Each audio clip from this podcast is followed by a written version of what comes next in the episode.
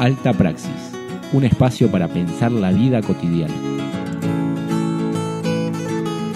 Bienvenidos al programa Alta Praxis, un espacio de APSA, Asociación de los Profesionales de la Psicología Social Argentina, que intenta replicar las voces de una práctica comunitaria y concreta.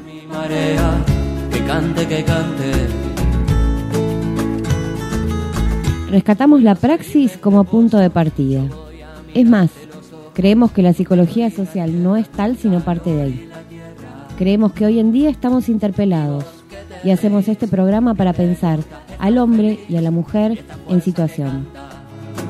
Que canta, que canta, pero a veces el miedo me atrapa y ese fuego quema mi mapa. Hay extraños mirando, tengo que seguir cantando.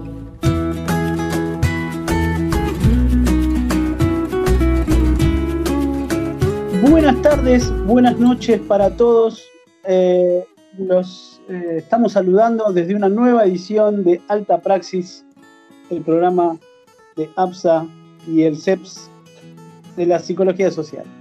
Eh, mm, buenas tardes, compañeros. Nahuel, Tati, ¿cómo están? Buenas tardes a todos. ¿Cómo están? ¿Todo bien acá desde la cuarta dimensión haciendo el programa? Exactamente, siempre nos estamos renovando. Buenas tardes. Eh, efectivamente, siempre estamos ahí tratando de encontrarle una nueva vuelta en esto de ser materialistas dialécticos y tratar de que quede abierto siempre el, el sistema, en este caso de la radio, le vamos encontrando nuevas cosas, así que esperamos que les guste esta nueva etapa del programa. También también para, para hacer de este espacio algo agradable para todos, para nosotros, encontrarle también alguna vuelta creativa, nos hace sentir más cómodos, nos hace sentir este, más libres, más comprometidos, porque la energía se pone en otro lado, ¿verdad? Exactamente vamos aprendiendo paso a paso, programa a programa, y bueno, esperemos ir transformando el programa para que cada día esté un poco mejor y sea un poco más ameno para todos los que nos están escuchando. Eh, si quieren, pasamos a nuestro, nuestro primer bloque eh, habitual. Dale, perfecto. Bueno, pasemos entonces a las noticias emergentes. Bueno, en primer lugar tenemos la noticia eh, del congelamiento de alquileres y un freno a los desalojos por decreto y también el nuevo decreto que establece para los créditos UVA una nueva eh, refinanciación. Me parece que es importante también estar relacionado a otro tema que vamos a tratar a lo largo del programa que tiene que ver con la vivienda. En este caso, si uno quiere eh, la cuestión de los créditos y los alquileres, puede ser más relacionado a los sectores urbanos, pero siempre está en cuestión que eh, hay una gran parte del país, de los sujetos con los que trabajamos, que no tienen vivienda propia y se necesitan de estas herramientas para que puedan proyectarse a largo plazo y que puedan tener su techo como garantiza la Constitución Nacional. Por lo tanto, a través del decreto 7666 del 2020 y el 767, se oficializó el congelamiento, como decíamos, de los precios de alquileres, algo muy esperado por organizaciones como Inquilinos Agrupados, que vienen eh, planteando la cuestión de que los alquileres son realmente expulsivos en la ciudad y que cada vez aumentan eh, si no están estos controles a un ritmo muy eh, y mucho más importante que los sueldos, ¿no? Por lo tanto, sí. Eh, no, no, eh, estaba, justo estaba pensando, estaba mirando ¿no? un poquito los temas que vamos a tratar y espero que todos se den cuenta un poquito más o menos de lo mismo. Estaba viendo que cómo cada tema de los que vamos a tratar están todos relacionados entre sí. El acceso a la vivienda, el hábitat, eh, esto de, la, posibilidad de, los inquilinos de continuar con sus viviendas frente a la situación que se está viviendo eh, bueno, nada, estaba pensando cómo el programa de hoy transita eh, un poco un, un leitmotiv o una, algo muy eh, que está todo relacionado un poco, ¿no? No sé qué, cómo lo, cómo lo ven. Sí, lo venimos transitando también desde programas anteriores, distintas necesidades, distintos derechos estamos abordando a lo largo de estos programas que, que, bueno, tienen un hilo conductor. En este caso, entonces, hasta el 31 de enero del 2021 eh, hay suspensión de desalojos y el plazo de vigencia de los contratos y congelamiento de precios de alquileres. Eh, es una prórroga de lo que ya se había hecho al principio de la pandemia. Y en segundo lugar, eh, hay un decreto que prolongó el congelamiento del valor de las cuotas de los créditos hipotecarios UBA. Recordemos que, para los que no saben, son los créditos hipotecarios que ajustan según eh, el valor del dólar, básicamente. En realidad es otro valor, pero eh, está bastante ligado al dólar. Por lo tanto, es un alivio para muchas familias y va a seguir vigente hasta el 31 de enero próximo esta medida, ¿bien? Tiene que ver con la emergencia habitacional y sanitaria que se vive en todo el país. O sea que se están pateando las, las cuotas de estos, eh, de estos inquilinos UBA o de estos UBA, se patean para el año que viene, de alguna manera. Eso es lo que... Claro. Por ejemplo, si... Mi, mirada pesimista, que, que, me hago cargo de esto, eh, con respecto a esta prórroga, el congelamiento de, desalojos y demás, conozco casos puntuales en donde esta, esta ley eh, no, no, tiene vigencia para algunos particulares y bueno, conozco casos particulares de compañeras, incluso de la escuela, que han sido desalojadas en medio de la pandemia o bajo amenaza de, eh, de que si no se iban en determinada fecha que, que había terminado o no el contrato, eh, iban a, irrumpir con fuerza para desalojarlas. Así que bueno, yo no estoy, obviamente estoy a favor de este tratamiento, pero bueno, también entender que eh, hay casos particulares. La realidad. Claro, estas cosas no se respetan. Claro, sí, la realidad efectivamente dista mucho de a veces los decretos que pueden marcar una tendencia, pero efectivamente sabemos que sobre la práctica se termina imponiendo la violencia y la fuerza, de hecho también pasa con los despidos, pero bueno, efectivamente son gestos importantes que, que dan un marco para poder discutir en mejores condiciones, pero hay que hacerlas cumplir también colectivamente, ¿no? Eh, bueno, si quieren pasamos al, siguiente tema. Dale. estábamos eh, viendo, eh, hablando acerca del acceso a la tierra, el hábitat, y bueno, tenemos, hay, una, de una de las noticias principales que vienen transcurriendo hace unos cuantos, casi un mes, que es el problema de la ocupación de tierras en Guernica. Eh, la situación, bueno, la situación se pudo dilatar el desalojo dictado por el juez eh, para esta semana, que es la semana que entra, el miércoles.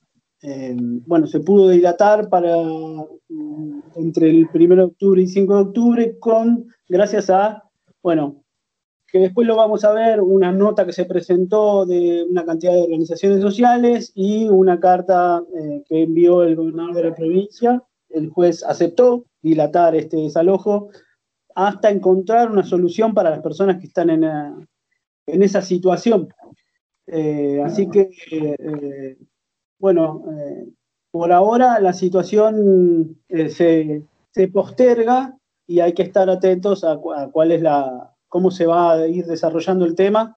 Eh, no sé cómo, qué, qué, les parece a ustedes, cómo viene la no, yo, pienso dentro de todo lo que estamos relatando que es muy necesario que nosotros nos comprometamos eh, de, manera, a ver, escuchar las voces en, primera persona de la gente que está eh, en esa ocupación de tierras, de que son muchos niños, hay muchas, muchas mujeres.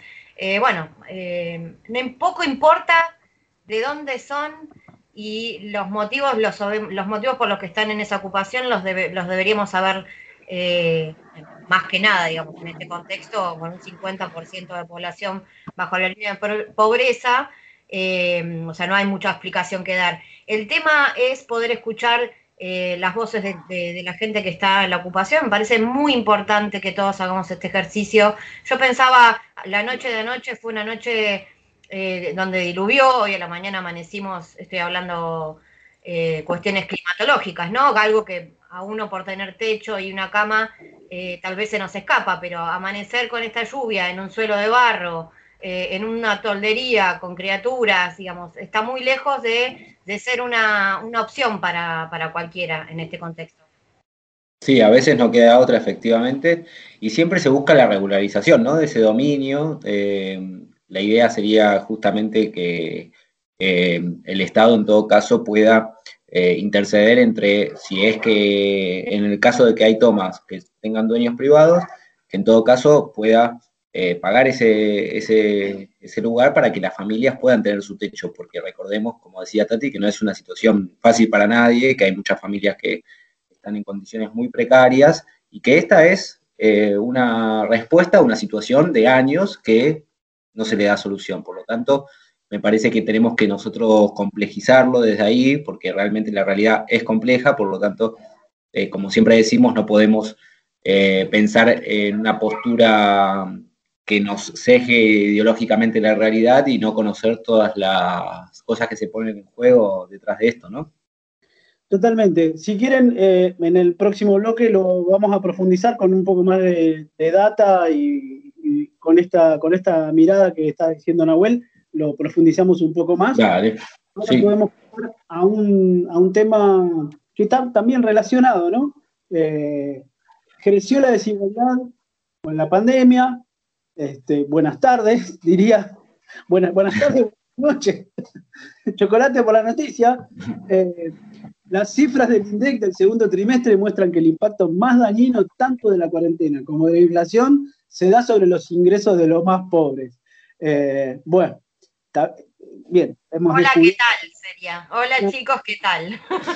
Cubierto eh, tierra a la vista. Durante el segundo trimestre del 2020, Argentina se convirtió en un país un poco más desigual. El 10% de la población más rica pasó a recibir 19 veces más ingresos que el 10% más pobre. Eh, bueno, la brecha es tres veces mayor que hace un año, cuando la diferencia era de 16. El dato surge del informe sobre la evolución de la distribución del ingreso que elabora el Instituto de Estadísticas y Censos en función de la encuesta permanente de hogares. Eh, bueno, ah, em, trata sobre el, incremento del coeficiente de Gini, que eh, casualmente hemos tenido algunas eh, charlas acerca de cómo este coeficiente, que es un coeficiente muy respetado, muy respetado, o sea, es interesante lo que mide, hay algunas cuestiones que no toma en cuenta, ¿no? Como la diferencia entre la situación de desigualdad urbana y la situación en el campo, por ejemplo. Eh, sí, recordemos que el, índice de Gini mide la diferencia entre los que más ganan y los que menos, pero como dice Diego, efectivamente no tiene eh, en cuenta las diferencias rurales, las diferencias urbanas, etcétera. Que en Argentina, dicho sea de paso, aumentó del 0,434 al 0,451, o sea, entre los dos segundos trimestres del 2019 y 2020. Es decir, que la brecha entre el 10% de la población con más y menos ingresos se amplió de 16 a 19 veces. Realmente datos preocupantes. Eh, la desmejora en la distribución del ingreso se, se produce en un año, de, un año, digamos, de un periodo de 12 meses, y la inflación fue del 43%. El índice de salarios aumentó el 36,4% y la, la, actividad económica, este dato salió la semana pasada, cayó el 19,1%. Eh, son todas datos preocupantes eh, que finalmente se traducen en la realidad de las personas eh, y que se ve en la calle todos los días. esperemos que esto rápidamente se pueda empezar a revertir este, cuando podamos salir de esta situación, de la pandemia y que podamos empezar a, reconstruir los, lazos y que podamos, sobre todo, poder empezar a cambiar la forma empezar a, mirar otras situaciones y cómo la situación de, precariedad en la que estábamos, este, a mí por lo menos me hace pensar eso, ¿no? Que en qué situación de precariedad estaba, estábamos, cómo se derrumba el castillo de naipes rápidamente, eh, se para la rueda de la circulación eh, y bueno, y mucha gente pasa a realmente una, pasa a vivir situaciones realmente extremas de, precariedad, ¿no? sí, para ampliar un, poco, un poco la lupa, esta situación que vemos en nuestro país se replica sistemáticamente en América Latina. Eh, y ayer veía casualmente un informe sobre la diferencia en, decrecimiento y en empobrecimiento de los países, la diferencia que hay entre los países europeos y América Latina, Europa, europeos, perdón, Estados Unidos y América Latina, marcando una, una brecha enorme, pese a que todos, obviamente, en este contexto se han empobrecido, el, empobrecimiento de América Latina es sustancialmente mayor.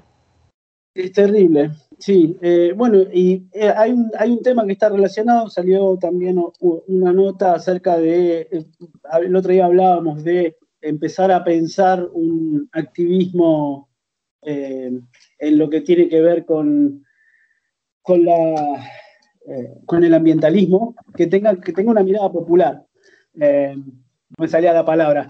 Eh, el ambientalismo, porque realmente era, es algo que no, lo tenía, no lo tengo muy incorporado todavía en mi, en, mi, en mi léxico y en mi subjetividad. El tema del ambientalismo y la ecología, realmente debo confesar que eh, estoy aprendiendo, estoy casi en pañales con la situación.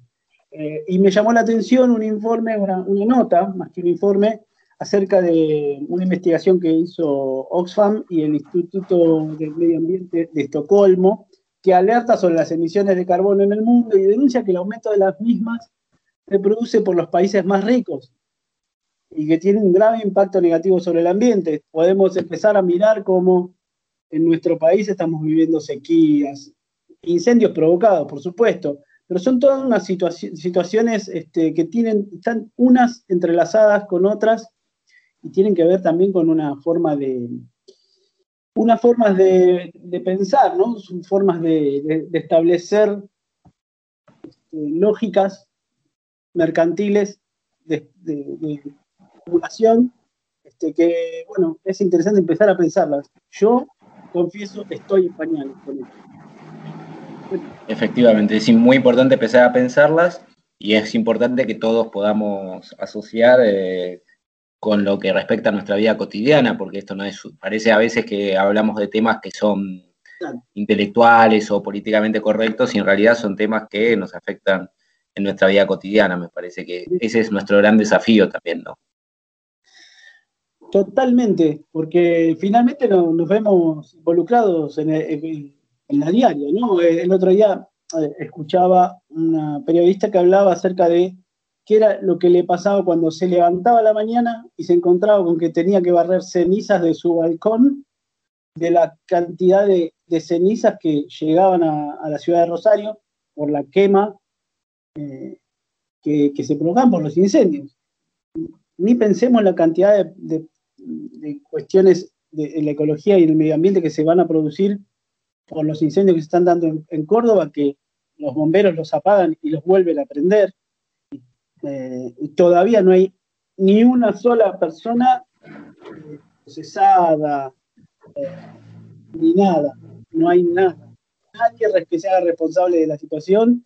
Y bueno, son temas que son muy importantes para, para pensarlos y empezar a aprender, ¿no? Hay un montón de cosas de cómo esto nos afecta en la diaria, ¿no?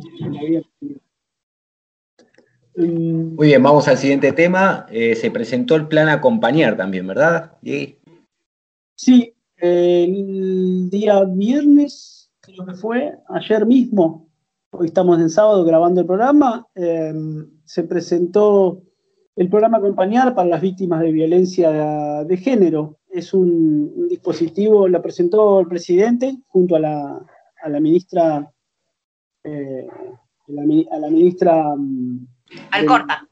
A la ministra, sí, Gómez Alcorta.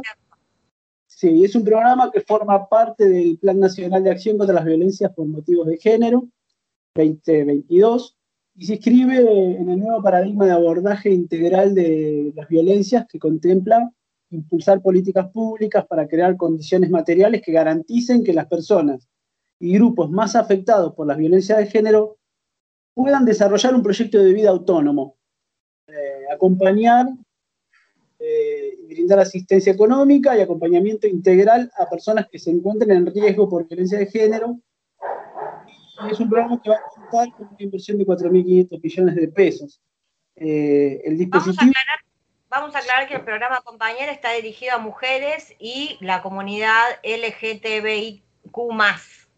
no solamente Y además contempla un apoyo económico, ¿no? Que es equivalente a un salario mínimo vital y móvil por un periodo de seis meses. Recordemos que como muchas veces hemos abordado en este programa, una de las principales dificultades a la hora de dar el salto de una mujer o minoría en situación de violencia es justamente eh, la situación económica, porque hay una relación de dependencia que no solamente es emocional, que genera el mismo violento, sino también económica, se traduce en lo económico, ¿no? En lo material. Por lo tanto, es muy importante tener un apoyo que permita dar ese salto porque significa la diferencia entre la vida y la muerte. Totalmente. No solo, no solo sabemos ya, lo tenemos incorporado, que las violencias a veces no son violencias físicas, también hay violencias simbólicas y económicas también que se ejercen. Eh, bueno, este dispositivo permite, va a permitir a todas estas personas que se encuentran en esa situación poder eh, autonomizarse de alguna manera y me pareció interesante eh, que, del programa que no hace falta que la persona tenga que hacer una denuncia eh, en ninguna fiscalía, sino que el acceso es a través de la línea 144 o a través de eh, las estructuras de los gobiernos locales. En cada una de las intendencias se, ya se armó una red a través de las cuales las personas eh, concurren al lugar y a través de un cuestionario o en la línea 144 también eh, se les hace este cuestionario, se presenta la situación y automáticamente se las empieza a acompañar de alguna manera. Se evalúa la situación eh, y bueno, es un dispositivo de, que, fortalecimiento psicosocial para todas estas las personas que van a estar incluidas en el programa y está coordinado con los gobiernos provinciales y con los gobiernos locales. O sea que eh, es una red importante, espero que, espero que contribuya. Yo tengo, tengo fe eh, en este, ahora puedo decir, este tema me parece que es muy todo no tener que revictimizar a las personas que están en esa situación y que tengan que hacer la denuncia para poder ingresar a, a esa situación, sino que directamente quien se vea agredido de esa forma pueda directamente ir hacia en búsqueda de ayuda. Perfecto, y si hablamos de derechos, y si hablamos de territorio, como veníamos hablando, y si hablamos de, derechos sobre el territorio, también vamos a hacer mención a que el día 28 de septiembre es el Día de Acción Global por Derecho al Aborto Legal y Seguro. Es el Día de Acción Global por el Acceso al Aborto Legal y Seguro, conocido también como Día por la Despenalización y Legalización del Aborto que se celebra todos los 28 de septiembre de cada año, está convocado por un grupo de mujeres y el movimiento feminista para exigir a los gobiernos por la legalización del aborto y eh, la facilitación del acceso al aborto, con el objetivo de, como siempre decimos, evitar que millones de mujeres en el mundo se sigan muriendo por, practicarse abortos en condiciones de inseguridad. Eh, voy a contar brevemente de dónde nace este Día de Acción Global por el aborto legal, seguro y gratuito. Eh, surge en el quinto encuentro feminista latinoamericano y del Caribe, que eh, se realizó en San Bernardo, provincia de Buenos Aires, eh, y se, bueno, luego se fue extendiendo a nivel internacional. esto fue por un reconocimiento de necesidades específicamente regionales en, torno a Latinoamérica de problemáticas específicas. en 1990, como venía comentando, en el quinto encuentro feminista, se decidió, eh, se armó un primer taller sobre el derecho al aborto. Ese fue dentro de los encuentros que no tienen que ver, digamos, no, no, no forman parte de los encuentros nacionales de mujeres, sino que esto fue latinoamericano. Eh, en ese quinto encuentro se armó por primera vez eh, un taller sobre por el derecho al aborto, que fue una iniciativa de católicas por el derecho a decidir, eh, que estuvo también acompañado por compañeras de, Uruguay y hubo colectivos feministas de Bolivia, eh, Brasil, Colombia, eh, bueno, de, varios países, Paraguay también, Perú, entre otros lugares. Y la propuesta de nominar al, día surgió de un grupo de brasileras al elegir el 28 de, septiembre como día de lucha, como había dicho, por la despenalización y legalización del aborto tiene que ver la fecha con eh, en ese país, en Brasil, se conmemoraba la resolución de la libertad de vientre que fue sancionada en 1888. Para las latinoamericanas, este acontecimiento encarnó eh, de alguna manera un símbolo de soberanía de los cuerpos. Y en un primer momento eh, el clamor era libertad de vientres, libertad de esclavos, legalización del aborto y libertad de la mujer para decidir. Como todos los años, el grito sigue siendo unánime. Queremos educación sexual para decidir, anticonceptivos para no abortar y aborto legal para no morir. Ni muertas, ni presas, vivas y libres nos queremos. 28 de septiembre, un grito global por el aborto legal. Muy bien, Tati, también tenemos un tema, ¿no? En relación a esto, un tema musical, tío. Tenemos, tenemos, tenemos un audio. Tenemos un audio anterior, ¿no? Creo, ¿puede ser? Hay un audio para que escuchemos y luego el tema. ¿Qué les parece? Perfecto. Sí, dale, dale. Hoy uno de los temas centrales de la agenda del movimiento feminista en Argentina tiene que ver con la demanda por la despenalización y legalización del aborto. El aborto clandestino e inseguro es un problema de salud pública, pero sobre todas las cosas es un problema de derechos humanos. En Argentina se realizan 500.000 abortos por año. Esta es una realidad de las mujeres, de las niñas, de las adolescentes y de todas las personas gestantes. No hablamos de muertes maternas, hablamos de mujeres gestantes porque son mujeres que no decidieron ni desearon esos embarazos. Y lamentablemente tenemos que decir que, por ejemplo, en 2001 las muertas por abortos inseguros, por abortos clandestinos, eran 100. Ese número para 2015 bajó a 55, pero todavía sigue ocurriendo muertes evitables. En la Argentina el aborto eh, está permitido por algunos causales. Los causales por los que está permitido es por violación, riesgo de la salud o la vida de la mujer o de la persona con capacidad de gestar es un tema central dentro de la agenda del feminismo y es una deuda de la democracia, pero también del Congreso. A las mujeres, a las lesbianas, a las travestis y a las trans nos mueve el deseo de ser libres, el deseo de que nos reconozcan como personas, el deseo de, de tener una vida digna de ser vivida. Y esa vida digna de ser vivida es una vida libre de violencia, libre de machismo y libre de este patriarcado.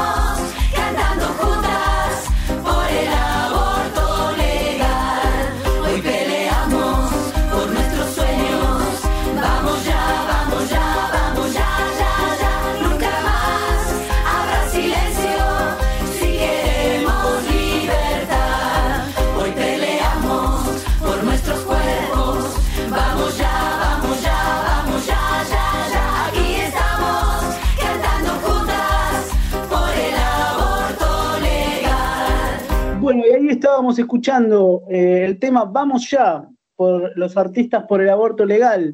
Eh, si quieren, ahora pasamos eh, hacia la costumbre de segundo bloque de, todos los, de todas las semanas, el bloque de pueblos originarios de nuestro compañero Leo Parlanti. ¿Qué les parece?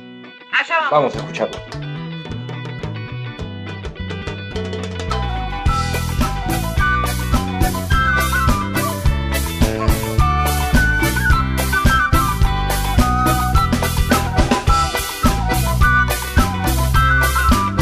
Dijo Carlos Fuentes que la muerte solo vence a quien no se asombra de ella, y la vida también. Mientras las ideas giran buscando un sentido en esta nave tierra, un nuevo micro comienza. Noticias semanales. Noticias semanales. La comunidad Huichi San Benito, ubicada a 15 kilómetros de la ciudad de Tartagal en el departamento San Martín, es una de las zonas más expuestas a la pandemia del COVID-19 en la provincia. Allí viven alrededor de 19 familias y aproximadamente 50 niños. Con el aumento del calor, no tienen agua potable por fallas en la bomba de agua y en este contexto, la desnutrición y las enfermedades como el dengue se agravan aún más en el marco de la crisis sociosanitaria y económica. Solicitamos al gobierno provincial solución en forma inmediata para que la comunidad pueda obtener algo tan básico como el agua.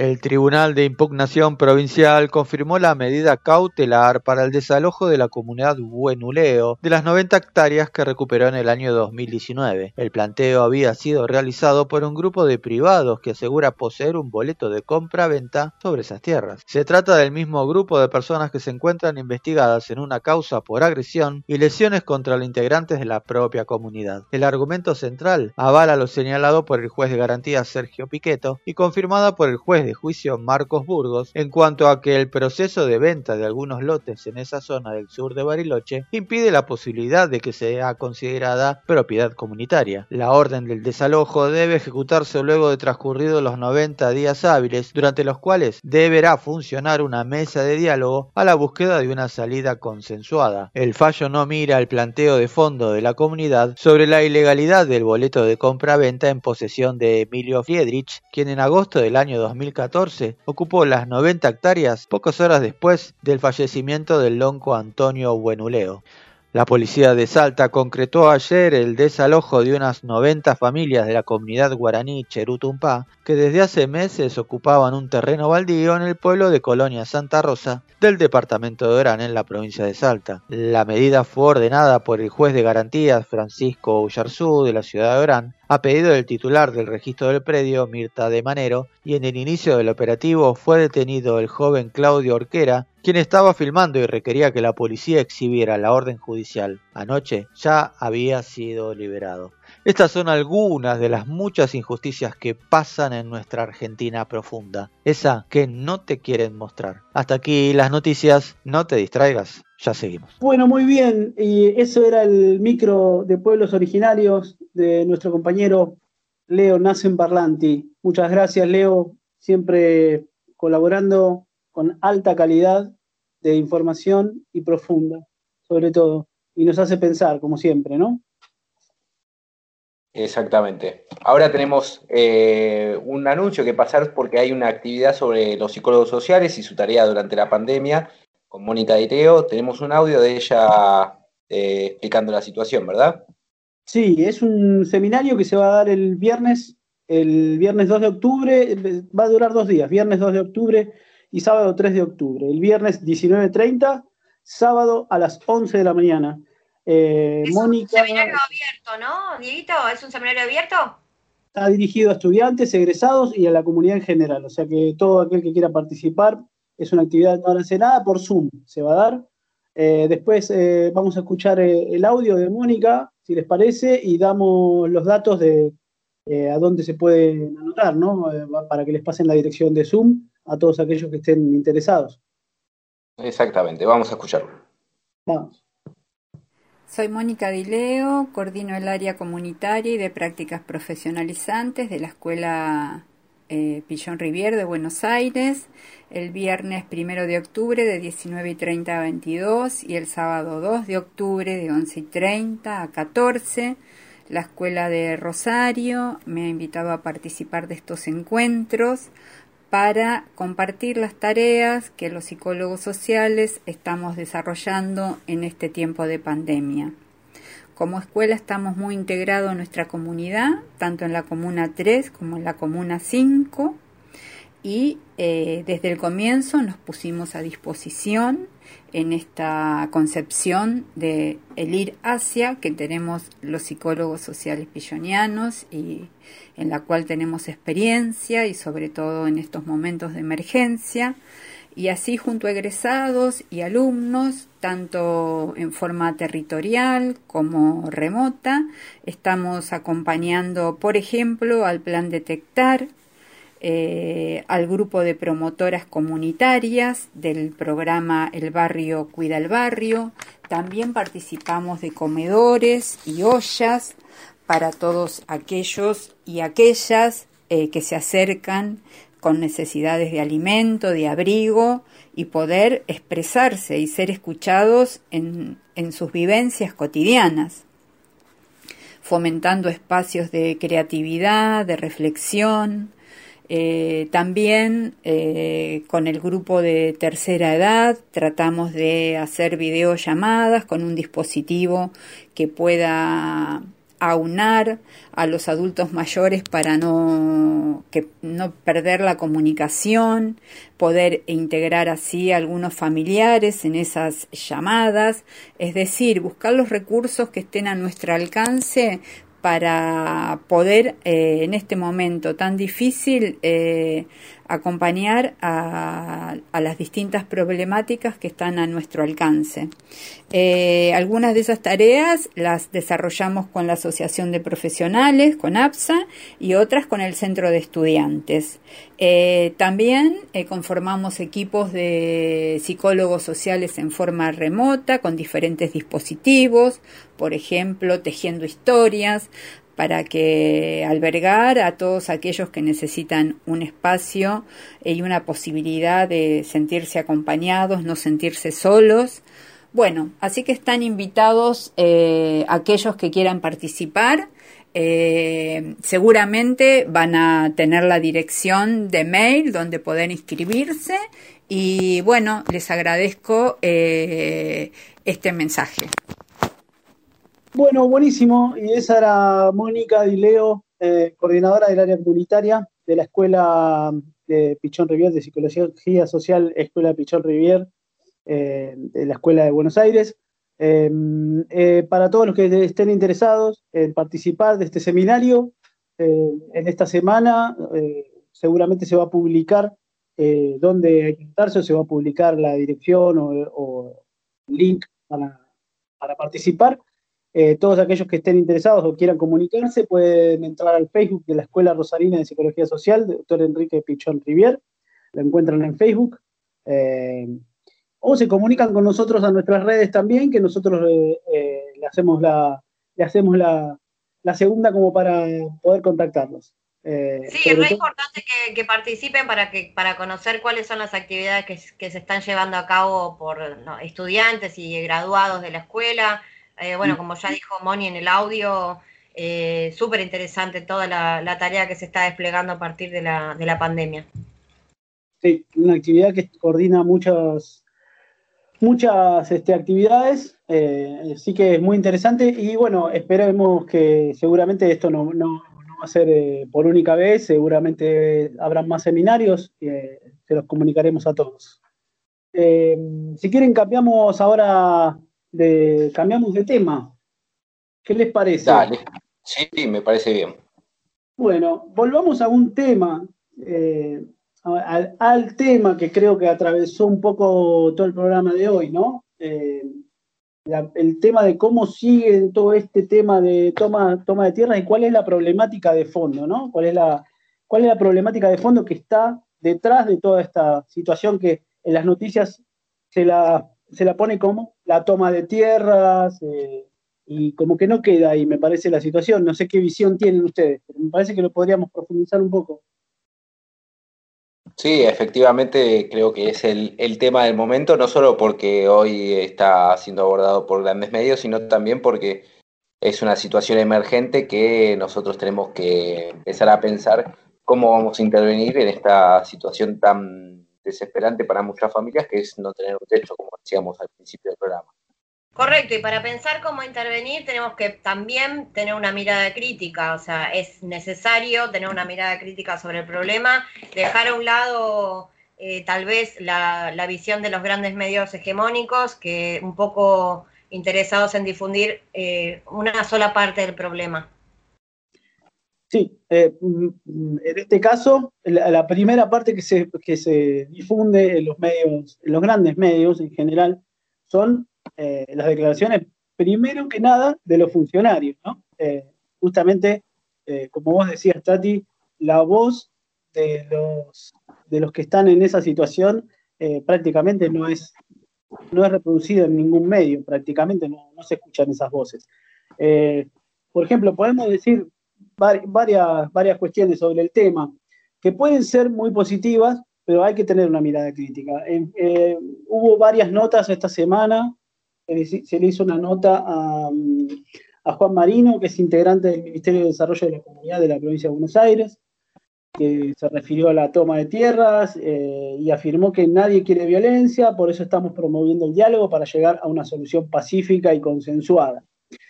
Eh, bueno, dio una nota y señaló que se completó el censo de todas las familias que están en el predio y que el sábado por la tarde, por hoy a la tarde que estamos grabando, en este momento se terminaría con la sistematización de los datos y en función de eso se evaluarán las alternativas de solución para cada necesidad familiar. Esto es lo que declara el funcionario, ¿no? Eh, también se hizo, se le, hizo notas a Guido Lorenzino, el defensor del pueblo, al secretario de Hábitat, Tierra y Vivienda de la, Defensoría del Pueblo, eh, y podemos destacar, eh, por ejemplo, que Guido Lorenzino declaró que tiene que haber otra manera de resolver la situación y que no sea la justicia penal y las fuerzas de seguridad las encargadas de dar la solución. Eh, el 1 de octubre, junto a los intendentes, esto plantea Guido Lorenzino, que junto a los intendentes y, la entidad, la Defensoría del Pueblo, se va a comenzar con un plan de relocalización de las personas que están ahí en Guernica, eh, que es el partido del presidente Perón. Y por otro lado, agrega que esto va a ser un proceso y que van a acompañar a esas familias. Y adelanto al respecto que el trabajo que se va a hacer en el lugar se va a hacer teniendo en cuenta la situación y la salud de las personas. Bueno, hasta acá tenemos declaraciones de funcionarios eh, que pueden tener este, mucha voluntad de solucionar los problemas, pero sabemos que luego en la realidad este, pueden aparecer otras situaciones. Eh, sí, la realidad, yo, planteé cuando estuvimos en preproducción eh, viendo cómo abordábamos el tema, yo planteé eh, alguna discrepancia en torno a, o, discrepancia no, alguna observación en torno a, eh, bueno, no, no, es la primera toma ni, ni, ni, del mes ni del siglo, eh, ya ha habido bastante, yo tengo muy presente la toma del barrio Papa Francisco. las soluciones que se proponen, sobre todo del lado de los funcionarios, son en todos los casos eh, las mismas, que consisten en el censo, que consisten en eh, un acercamiento a, las poblaciones vulnerables, eh, que, es un acercamiento que se da en estas circunstancias. Estas poblaciones están siendo sistemáticamente vulneradas y como última opción han tenido, se han visto en la obligación de ocupar estas tierras, con todo lo que, bueno, ya hemos comentado. Eh, yo lo que, el único comentario que, me daba para hacer era que la voz de los funcionarios en este caso, eh, si bien obviamente se escucha y demás, a mí me parece que hay que prestar más atención a la voz de los movimientos sociales, a la voz de los que en última instancia van a acompañar a esas familias en el, en el momento en que la justicia decida soltarles la mano y dejarlos a su suerte. los movimientos sociales, como, como ha venido sucediendo a lo largo del tiempo, han sido los que han estado presentes en esta y en otras circunstancias. Sí, cuando hablamos de tierra me parece que lo que no tenemos que perder de vista es que estamos hablando de un derecho legítimo y que nos referimos también a, que, a una situación que no solo está en la Argentina, sino en toda América Latina, que es que la tierra está concentrada en pocas manos eh, y por lo general no de una manera, por así decirlo, santa, eh, y si hablamos de techo es justamente hablar de, que no haya más hacinamiento, ¿no? De millones de familias, como vemos hoy en los asentamientos, en las villas, en los barrios populares.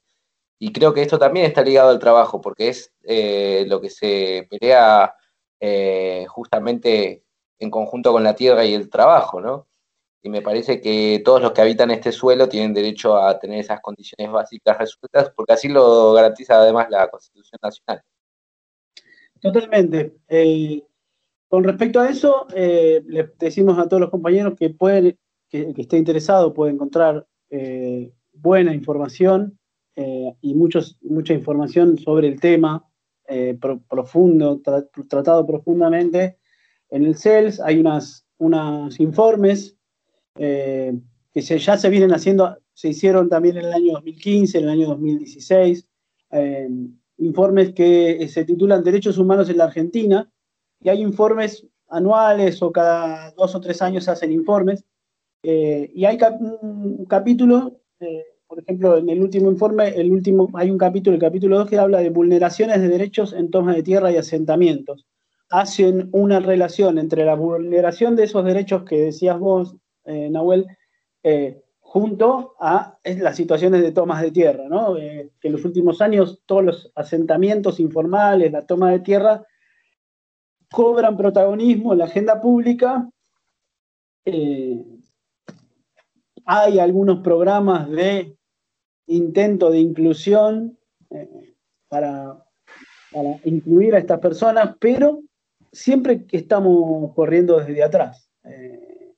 Como decía Tati, el, hechos como el desalojo del barrio Papa Francisco, que tuvo como precedente la represión de la toma del Parque Indoamericano en el 2010, eh, y las ocupaciones de tierra en distintos municipios de Gran Buenos Aires, Merlo, bueno, hay montones, mostraron la interrelación entre las restricciones estructurales del acceso al hábitat eh, y las prácticas represivas y criminalizantes del Estado y un entramado de actores y de negocios ilegales con connivencia policial y vinculados con el comercio de drogas y de tierras. Bueno, hay un montón de situaciones que se dan en el mismo momento en el que se está atravesando por esta necesidad imperiosa de la gente de, acceder a la tierra, de acceder a la tierra eh, a un lugar donde vivir. Entonces es, de una complejidad eh, que, bueno, hace falta mm, que lo, que lo tengamos presente todo el tiempo para poder este, operar sobre esa situación.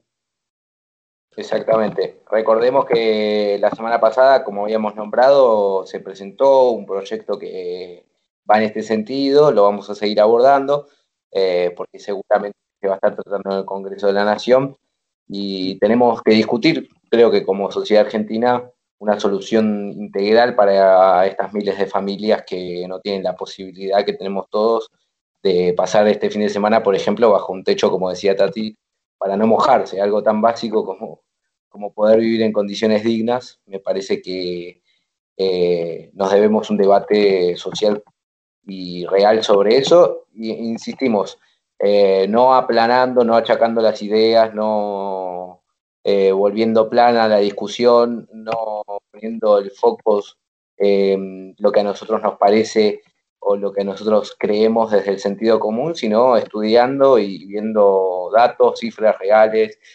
complejizando, como decíamos al principio del programa, toda esta situación.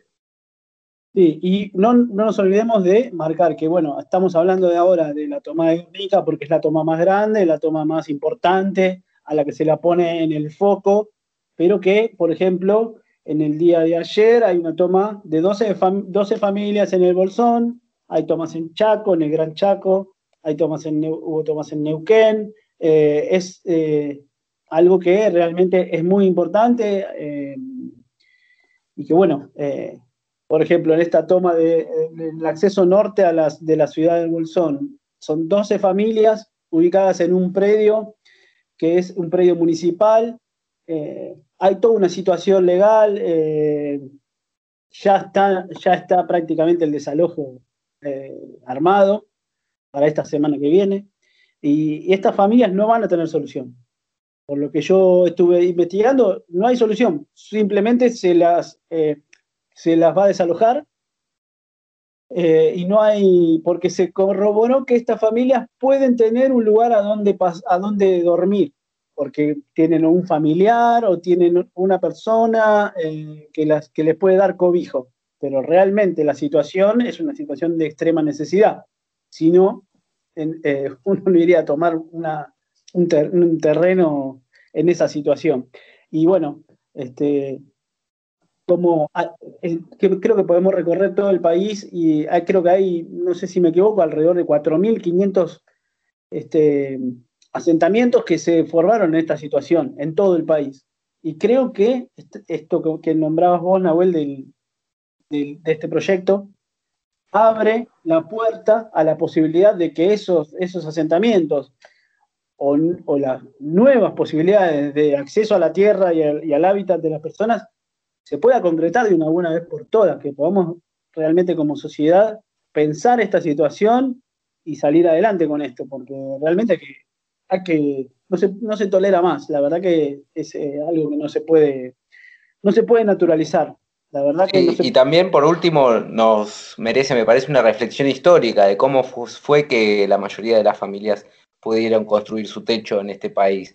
Y no me estoy refiriendo solamente a los últimos 20, 30 años, sino me estoy refiriendo a los últimos 100 años, eh, me estoy refiriendo a los inmigrantes que vinieron y estaban en la misma situación que hoy están muchos inmigrantes hermanos latinoamericanos y que por suerte en ese momento hubo un Estado que, vio esta situación y que empezó a entregar los títulos de propiedad en base a una necesidad concreta y en base a una realidad que es nuestro país, tiene extensiones de tierra eh, por demás para poder garantizar el techo a todas las familias. Por eso, sigamos pensando y vamos para adelante, sigamos eh, pensando acerca del proyecto este que entró al Congreso y bueno, vamos, continuemos con, con, esto, pensando y los convocamos a todos a que todo aquel que tenga alguna, alguna, alguna opinión para darnos, que nos, la, nos las envíe por las redes. Este, es muy interesante tener la mirada de los demás, todas las, todas las miradas son este, bienvenidas. Bueno, Exactamente. vamos a levantar un poco, vamos a levantar un poco, que elegimos un tema de cierre de bloque, pero que la va a poner bien arriba.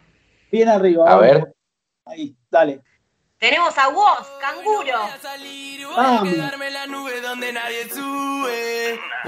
No vengas a molestar, dicen que está todo mal. Bueno, yo te marqué bien acá y no te pienso ni mirar ciego. Vamos, repriman la mierda que tienen guardada en el pecho. Traguen y callen esta tarde desecho, parece siempre derecho. Cállenlo, cédenlo, que haga lo que quiera, pero sáquenlo. Y cállenlo, cédenlo, que haga lo que quiera, pero sáquenlo. Ey, háganme caso, o no tienen claro que soy el rey. Háganme caso que soy la ley. Dame mi blister, mi party, yeah. Patada de canguro, golpe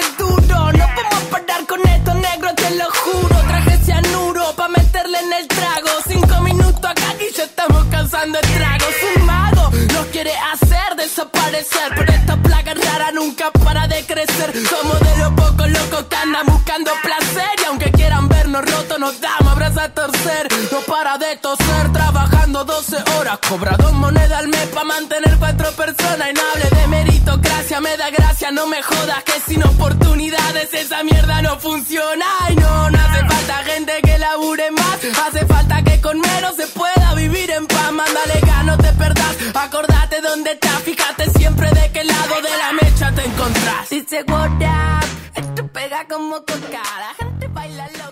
Bueno, muy bien, eso era Huosito con canguro. Eh, bueno, nos puso pum para arriba un poco este pibe porque veníamos medio barranca abajo, veníamos ahí, teníamos que remarla. Este, pero bueno, vamos a la última parte del programa, nos quedó un poco corto el programa, eh, pero bueno, eh, para la próxima le vamos a meter un poco más de ritmo para ver si podemos meter un poco más de material. Eh, vamos a cerrar el programa con unas efemérides históricas que me parece que son importantes. Está, está, está bueno tener un poco presente, tener una memoria histórica de algunas, algunas cuestiones. Este, así que cuando quiera, muchachos, Exactamente, para enlazar un poco el pasado con el presente y poder proyectar el futuro, siempre es necesario, me parece, recordar estas fechas. En este caso, la semana pasada, el 23 de septiembre, se conmemora el Día Internacional contra la Explotación Sexual y la Trata de Personas. Eh, esto es cada 23 de septiembre, o justamente para recordar la fecha en que se promulgó en Argentina la Ley 9143, que fue la primera norma legal en el mundo destinada a la lucha contra la explotación sexual. Eh, conocida también como la Ley Palacios, por Alfredo Palacios, que fue impulsor de esta norma, un diputado socialista, y esta reglamentación marcó como una culminación ¿no? de una de las luchas más resonantes de la historia contra la esclavitud de mujeres y niños y niñas para el ejercicio forzado de la prostitución. Recordemos siempre que las leyes, al menos desde nuestra perspectiva, siempre son la expresión de un movimiento, es decir, si bien el que la presenta es Palacios, efectivamente tiene que ver con una culminación de estas luchas que decíamos, eh, en donde se penó concretamente en la ley la promoción o la facilitación de la prostitución y la corrupción de menores, aunque medie el consentimiento de la víctima, así decía exactamente la ley que se promulgó en ese momento, con penas que iban desde los 3 a 15 años, según la edad, obviamente, de la víctima. Y posteriormente, en 1936, se promulgó otra ley, que es la de profilaxis, la 12.331, que prohibió los prostíbulos y que está vigente hasta hoy, por suerte, porque aunque mm, es sistemáticamente violada, eh, es importante que haya un marco legal para eh, reglamentar y prohibir estas prácticas. Eh, pero no fue, si bien recién entrado en el siglo XXI, que Argentina tuvo la ley antitrata, adaptada a los tratados internacionales, eh, sancionada en el 2012, que puso fin a la legislación que era insuficiente porque bastaba que una mujer mayor de 18 se retractara para que se archivara la denuncia hasta ese entonces. Eh, por lo tanto, hubo 100 acciones contra la trata en cumplimiento a lo establecido por el artículo 22 de esa ley, y el Comité Ejecutivo de la Lucha contra la Trata y Explotación de Personas y para Protección de Asistencia a sus Víctimas va a presentar este miércoles el proyecto de Plan Bienal, que es un plan bienal que va del 2020 al 22 eh, por la ministra de Derechos Humanos y Justicia, Marcela Lozardo, va a ser presentada, eh, que actualmente tiene bajo la competencia, obviamente, la convocatoria del Consejo Federal. Este comité, que funciona en la órbita de la jefatura de gabinetes, está integrado por representantes de cinco ministerios y coordina el diseño y la planificación de la política pública en materia de prevención y persecución y asistencia a las personas damnificadas. Y en ese sentido, este plan incluye, como decíamos, 100 acciones de prevención y asistencia, eh, persecución a las redes delictivas y fortalecimiento y articulación institucional en la que participan 44 organismos nacionales internacionales, provinciales y municipales. Eh, la presentación del plan va a contar con la participación de, bueno, el jefe de gabinete, el director del, comité ejecutivo, Gustavo Vera, eh, como decíamos, la ministra de Justicia, y se estima que el proyecto va a ser aprobado por el Consejo Federal durante el mes de octubre. Así que seguiremos muy atentamente y es importante recordar estas acciones para que justamente podamos dar una respuesta coordinada a este delito en donde, bueno, conviven muchas mafias. Correcto, y si vamos, seguimos con las efemérides, el 23 de septiembre de cada año se, conmemora en la Argentina el Día Nacional de los Derechos Políticos de la Mujer, en homenaje a la sanción de la Ley 13.010 de septiembre de 1947, que recordemos que estableció el voto femenino, la participación mediante el voto femenino. Eh, esta ley eh, fue impulsada por Eva Duarte y establece que las mujeres tendrán los mismos derechos políticos y regirán para ellas la misma ley electoral que para los hombres. Eh, recordemos que si uno hace un poco de historia, incluso por Google, va a ver, eh, bueno, la, disyuntiva que se trataba para los hombres, que en ese momento ocupaban las bancas, eh, ¿por qué no tenía valor el, voto de las mujeres? Hay, un video muy cortito expresando esas políticas, esas, esas opiniones bastante, bueno, dinosaurescas, podría decirse. Por suerte hoy nos suenan bastante lejanas, ¿no? Afortunadamente ya tenemos ley de una ley de cupo femenino, ley de cupo trans, bueno, en, varias cosas se ha, afortunadamente se ha avanzado. A pesar de que en 1947, como venía contando, se sancionó la ley y en, recién en 1951 las, las mujeres votamos por primera vez, la lucha por el voto femenino y los derechos políticos de la mujer tiene historia anterior, ¿sí? Las protagonistas, de alguna manera, las que impulsaron eh, la lucha por la, participación de las mujeres fueron Alicia Moró, Julieta Lanteri, Elvira Rawson, Carolina Musili y Eva Duarte, que lideraron de alguna manera la lucha histórica eh, y el reclamo de los derechos políticos de las mujeres en la Argentina. Tenemos un audio eh, de cortito sobre el voto femenino. A ver. La mujer debe afirmar su acción. La mujer debe optar la mujer resorte moral de un hogar debe ocupar su quicio en el complejo engranaje social de un pueblo. nos pide una necesidad nueva de organizarse en grupos más extendidos y remozados. Lo exige en suma la transformación del concepto de la mujer que ha ido aumentando sacrificadamente el número de sus deberes sin pedir el más mínimo de sus derechos.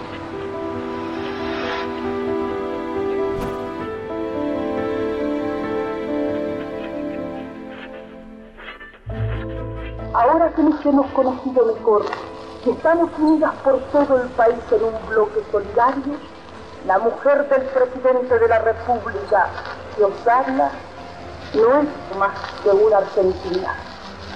La compañera Elisa está luchando por la reivindicación de millones de mujeres y justamente pospuesta en aquello que de mayor valor en esta conciencia, la voluntad de elegir. El derecho de sufragio femenino no consiste tan solo en depositar la boleta en la urna, consiste esencialmente en elevar a la mujer a la categoría de verdadera orientadora de la conciencia nacional. Orientadora de la conciencia.